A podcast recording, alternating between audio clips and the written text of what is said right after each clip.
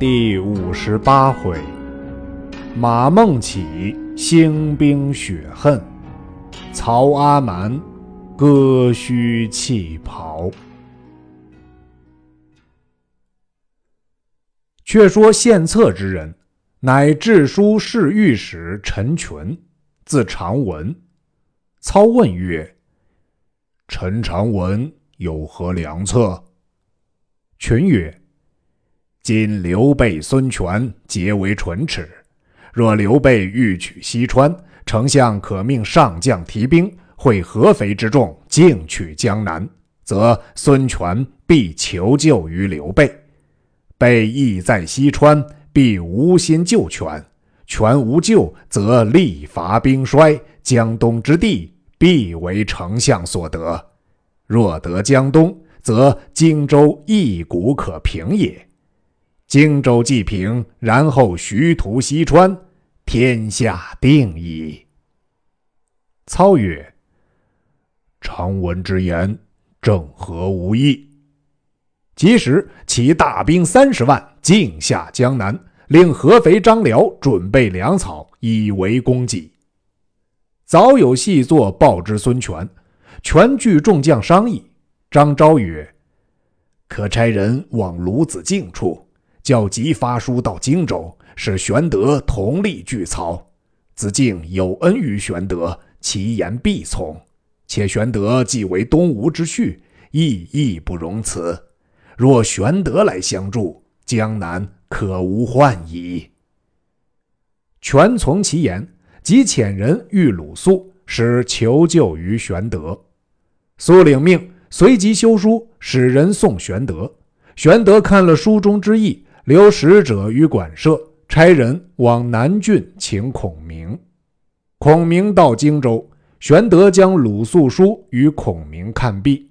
孔明曰：“也不消动江南之兵，也不必动荆州之兵，自使曹操。”不敢正去东南，便回书与鲁肃，叫高枕无忧。若但有北兵侵犯，皇叔自有退兵之策。使者去了，玄德问曰：“今操起三十万大军，会合肥之众，一拥而来，先生有何妙计可以退之？”孔明曰。操平生所虑者，乃西凉之兵也。今操杀马腾，其子马超现统西凉之众，必切齿操贼。主公可作一书，往结马超，使超兴兵入关，则操又何暇下江南乎？玄德大喜，及时作书，遣一心腹人径往西凉州投下。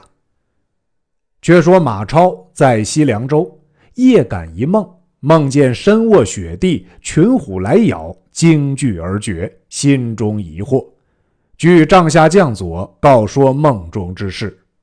帐下一人应声曰：“此梦乃不祥之兆也。”众视其人，乃帐前心腹校尉，姓庞，名德，字令明。超问。令明所见若何？德曰：“雪地遇虎，梦兆殊恶。莫非老将军在许昌有事否？”言未毕，一人踉跄而入，哭拜于地曰：“叔父与弟皆死矣。”超视之，乃马岱也。超惊问何为，岱曰：“与侍郎黄奎同谋杀操。”不幸事泄，皆被斩于市。二弟亦遇害，唯待扮作客商，星夜走脱。超闻言，哭倒于地。众将救起，超咬牙切齿，痛恨操贼。忽报荆州刘皇叔遣人赍书至，超差事之。书略曰：“夫念汉室不幸，操贼专权，欺君罔上。”黎民凋残，备悉与令先君同受密诏，誓诛此贼。今令先君被操所害，此将军不共天地，不同日月之仇也。若能率西凉之兵以攻操之右，备当举荆襄之众以扼操之前，则逆操可擒，奸党可灭，仇辱可报，汉室可兴矣。书不尽言，历代回音。马超看毕，及时挥涕回书，发使者先回。随后便起西凉军马，正欲进发，呼西凉太守韩遂使人请马超往见。超至随府，遂将出曹操书示之，内云：“若将马超擒赴许都，即封汝为西凉侯。”超拜伏于地曰：“请叔父。”救父俺兄弟二人，借父许昌，免叔父割己之劳。韩遂扶起曰：“吾与汝父结为兄弟，安忍害汝？汝若兴兵，吾当相助。”马超拜谢，韩遂便将操使者推出斩之，乃点手下八部军马一同进发。哪八部？乃侯选、程银、李堪、张衡、梁兴、程颐、马玩、杨秋也。八将随着韩遂和马超手下庞德、马岱，共起二十万大兵，杀奔长安来。长安郡守钟繇飞报曹操，一面引军拒敌，布阵于野。西凉州前部先锋马岱引军一万五千，浩浩荡荡漫山遍野而来。钟繇出马答话。待使宝刀一口，与姚交战，不一合，姚大败奔走。待提刀赶来，马超、韩遂引大军都到，围住长安。钟繇上城守护。长安乃西汉建都之处，城郭坚固，壕堑险深，急切攻打不下。一连围了十日，不能攻破。庞德进计曰：“长安城中土硬水碱。”甚不堪食，更兼无柴。今为十日，军民饥荒，不如暂且收军。只需如此如此，长安唾手可得。马超曰：“此计大妙。”及时差令子奇传与各部，进教退军。马超亲自断后，各部军马渐渐退去。钟繇次日登城看时，军皆退了，只恐有计。令人哨探，果然远去，方才放心。纵令军民出城打柴取水，大开城门，放人出入。至第五日，人报马超兵又到，军民尽奔入城。钟繇仍复闭城坚守。却说钟繇弟钟进守把西门，约近三更，城门里一把火起。钟进急来救时，城边转过一人。举刀纵马，大喝曰：“庞德在此！”钟进措手不及，被庞德一刀斩于马下，杀散军校，斩关断锁，放马超、韩遂军马入城。钟繇从东门弃城而走，马超、韩遂得了城池，赏劳三军。钟繇退守潼关，飞报曹操。曹植失了长安，不敢复议南征，遂唤曹洪、徐晃吩咐。先带一万人马替钟繇紧守潼关，如十日内失了关隘，皆斩；十日外不甘辱二人之事。我统大军随后便至。二人领了将令，星夜便行。曹仁见曰：“洪姓躁，诚恐误事。”操曰：“你与我押送粮草，便随后接应。”却说曹洪、徐晃到潼关替钟繇坚守关隘，并不出战。马超领军来关下，把曹操三代毁骂。曹洪大怒，要提兵下关厮杀。徐晃见曰：“此时马超要激将军厮杀，且不可与战。待丞相大军来，必有主话。”马超军日夜轮流来骂。曹洪只要厮杀，徐晃苦苦挡住。至第九日，在关上看时，西凉军都弃马在于关前草地上坐，多半困乏，就于地上睡卧。曹洪便叫备马，点起三千兵杀下关来。西凉兵弃马抛戈而走，洪以礼追赶。时徐晃正在关上点视粮车，闻曹洪下关厮杀，大惊，即引兵随后赶来，大叫曹洪回马。忽然背后喊声大震，马岱引军杀至。曹洪、徐晃急回走时，一棒鼓响，山背后两军截出，左是马超，右是庞德，混杀一阵。曹洪抵挡不住，折军大半，撞出重围，奔到关上。西凉兵随后赶来，洪等弃关而走。庞德只追过潼关，撞见曹仁军马，救了曹洪等一军。马超接应庞德上关，曹洪失了潼关，奔见曹操。操曰：“与你十日线，如何九日失了潼关？”洪曰：“西凉军兵百般辱骂，因见彼军懈怠，乘势赶去，不想中贼奸计。”操曰：“洪年幼暴躁，徐晃你须小事。”晃曰：“累见不从。当日晃在关上点粮车，比即知道。”小将军已下关了，惶恐有失，连忙赶去，以中贼奸计矣。操大怒，喝斩曹洪，众官告免，曹洪服罪而退。操进兵直叩潼关。曹仁曰：“可先下定寨栅，然后打关未迟。”操令砍伐树木，起立排栅，分作三寨：左寨曹仁，右寨夏侯渊。操自居中寨。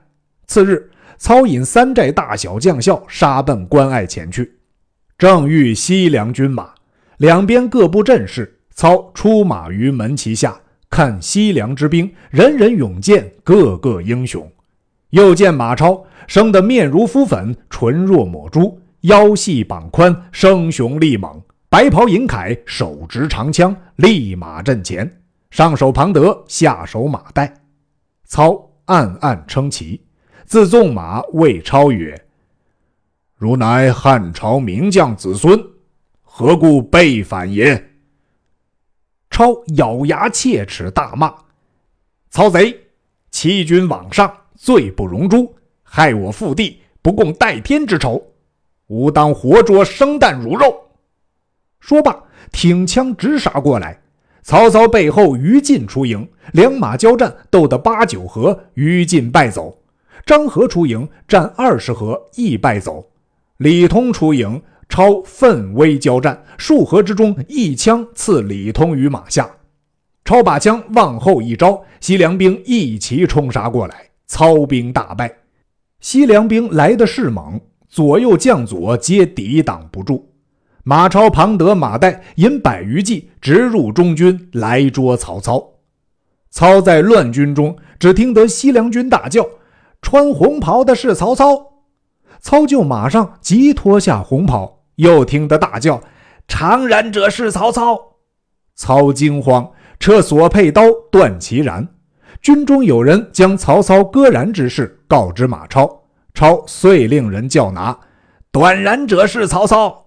操闻之，即扯其脚，包颈而逃。后人有诗曰：“潼关战败望风逃，孟德仓皇脱锦袍。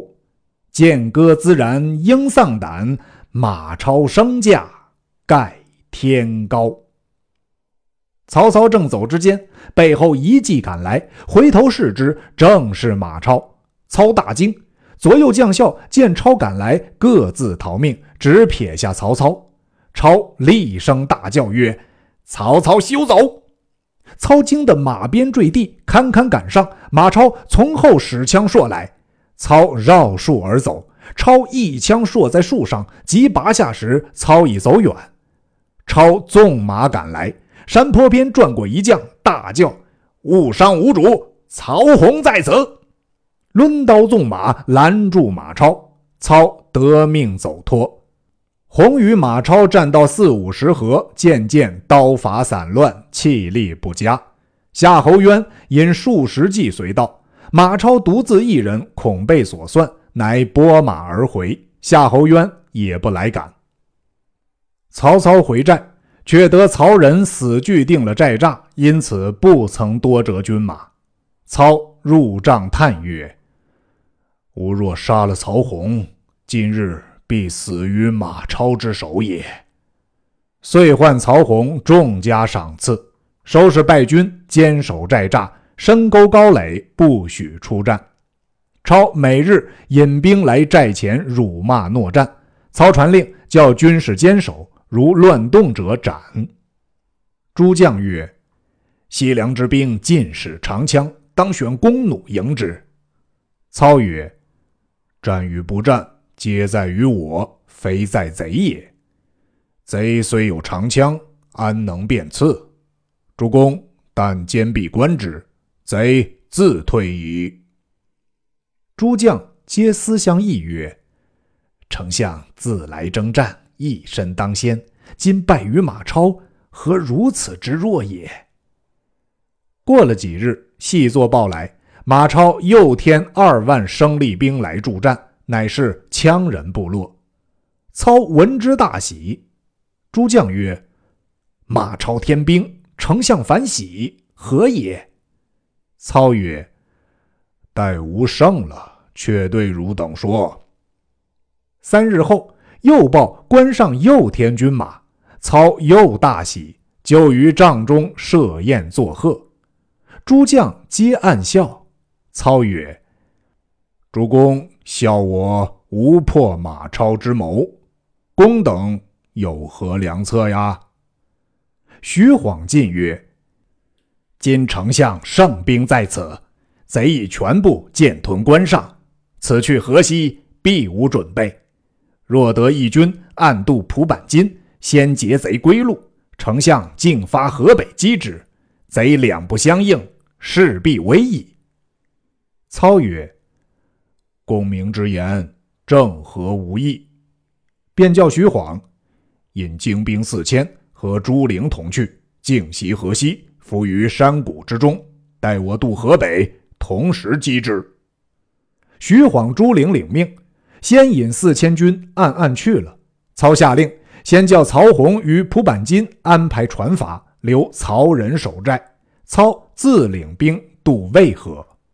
早有细作报之马超，超曰：“今操不攻潼关。”而使人准备船筏，欲渡河北，必将恶吴之后也。吾当引一军巡河，拒住岸北，操兵不得渡。不消二十日，河东粮尽，操兵必乱。却寻河南而击之，操可擒矣。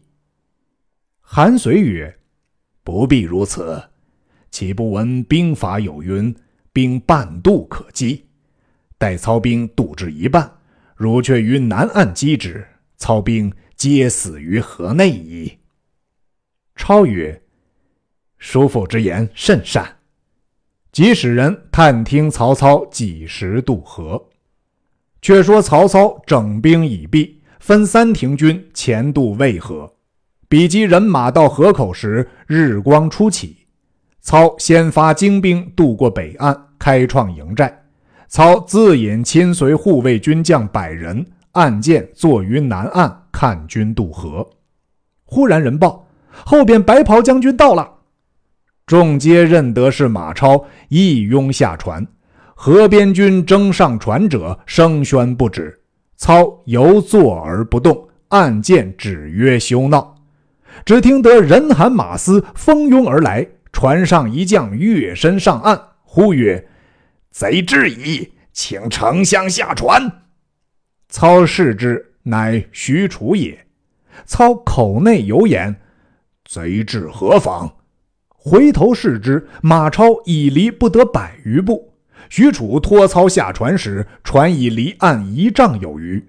楚复操一跃上船，随行将士尽皆下水，搬住船边，争欲上船逃命。船小将翻。楚撤刀乱砍，棒船手尽折，倒于水中。即将船往下水照去。许褚立于梢上，忙用木篙撑之。操伏在许褚脚边。马超赶到河岸，见船已留在半河，遂拈弓搭箭，喝令骁将绕河射之。始如雨急，楚恐伤曹操，以左手举马鞍遮之。马超箭不虚发。船上驾舟之人应弦落水，船中数十人皆被射倒，其船反撑不定，于急水中旋转。许褚独奋神威，将两腿夹舵摇撼，一手使高撑船，一手举鞍遮护曹操。时有渭南县令丁斐在南山之上，见马超追操甚急，恐伤操命，遂将寨内牛之马匹尽驱于外，漫山遍野皆是牛马。西凉兵见之，都回身争取牛马，无心追赶。曹操因此得脱。方到北岸，便把船筏凿沉。诸将听得曹操在河中逃难，急来救时，操已登岸。许褚身披重铠，剑皆嵌在甲上。众将保操至野寨中，皆拜于地而问安。操大笑曰：“我今日即为小贼所困。”楚曰：“若非有人纵马放牛以诱贼，贼必努力渡河矣。”操问曰：“诱贼者谁也？”有知者答曰：“渭南县令。”丁匪也。少顷，匪入见，操谢曰：“若非公之良谋，则吾被贼所擒矣。”遂命为点军校尉。匪曰：“贼虽暂去，明日必复来，须以良策拒之。”操曰：“吾已准备了也。”遂唤诸将，各分头巡河筑起甬道。暂为寨脚，贼若来时，陈兵于甬道外，内虚立旌旗，以为疑兵；更沿河掘下壕堑，虚土棚盖，河内以兵诱之。贼急来必陷，贼陷便可击矣。却说马超回见韩遂，说：“几乎捉住曹操，有一将奋勇赴操下船去了，不知何人。”遂曰。吾闻曹操选极精壮之人为帐前侍卫，名曰虎卫军，以骁将典韦、许褚领之。典韦已死，今救操者必许褚也。此人勇力过人，人皆称为虎痴。如遇之，不可轻敌。超曰：“吾亦闻其名久矣。”遂曰。今操渡河，将袭我后，可速攻之，不可令他创立营寨。若立营寨，极难剿除。超曰：“以直于义，还只据诸北岸，使彼不得渡河，乃为上策。”遂曰：“贤侄守寨，吾引军巡河战操，若何？”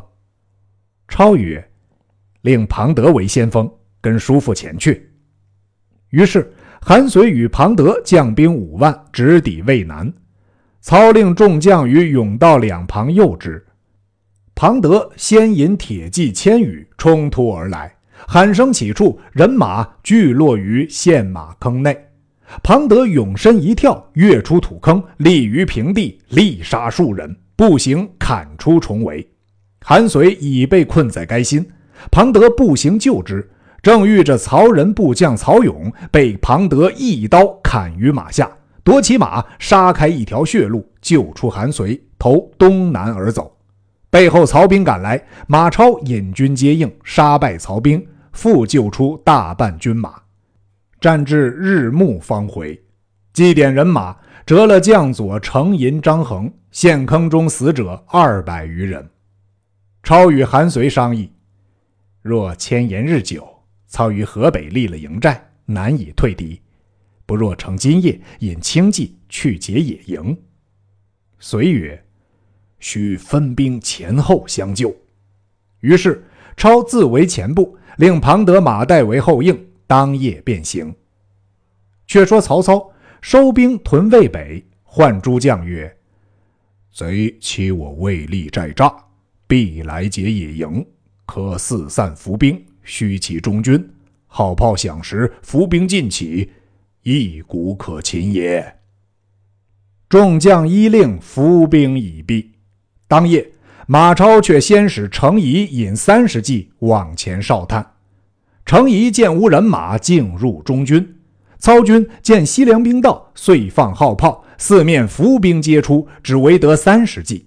程颐被夏侯渊所杀，马超却自从背后与庞德、马岱兵分三路，蜂拥杀来。